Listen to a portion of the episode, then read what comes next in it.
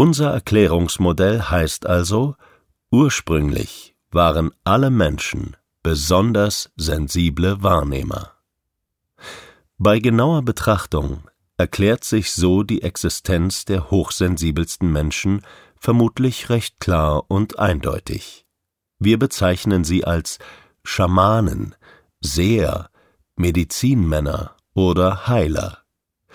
Selbstverständlich betrifft das auch hier Frauen wie Männer. Nicht selten erfährt man über diese besonderen Menschen, dass sie etwas abseits der Gruppe gelebt haben. Sie bewohnten ein Zelt allein oder hatten zumindest eine besondere Rückzugsmöglichkeit. In unserem Kontext war das an dieser Stelle bereits das Zeichen dafür, dass diese besonderen Menschen sich schützen mussten, wie bei den schon beschriebenen Kindern. Schutz vor der Reizüberflutung. Damals wie heute lässt sich hier eine Parallele ziehen. Wenn wir dies nun in Bezug setzen zu aktuellen Hirnforschungsergebnissen und unserem Erleben, wird Folgendes deutlich. Vermutlich gab es bei diesen Menschen eine massiv verstärkte Hirnaktivität. Nicht verdoppelt, sondern vervielfacht. Diese Menschen haben Dinge wahrgenommen, welche die Mehrheit nicht wahrgenommen hat. Sie wurden dafür verehrt.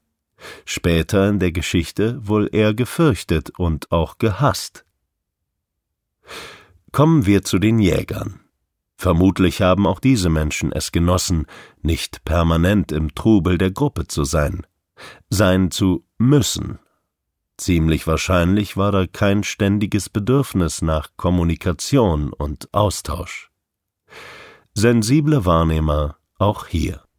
Mit dem Bedürfnis, sich vor Reizen zu schützen.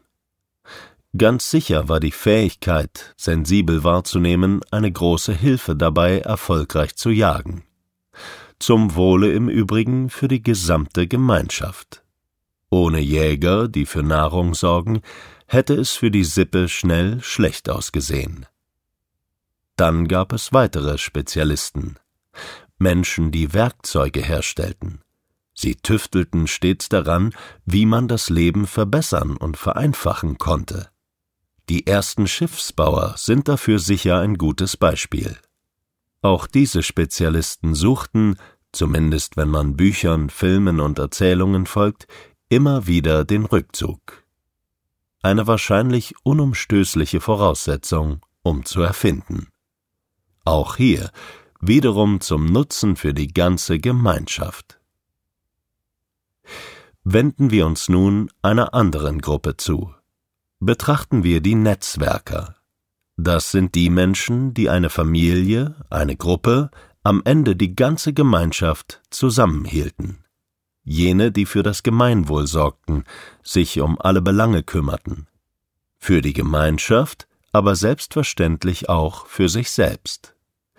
Menschen, die auf das große Ganze achteten, auf die Ausgewogenheit der unterschiedlichen Bedürfnisse, auf die Balance der Gruppe mit Ideen von Streitschlichtung, Kompromissen und Versöhnung. Also eher ganzheitlich, sozial, dem Erhalt der Gruppe verpflichtet. Spezialisten und Netzwerker also.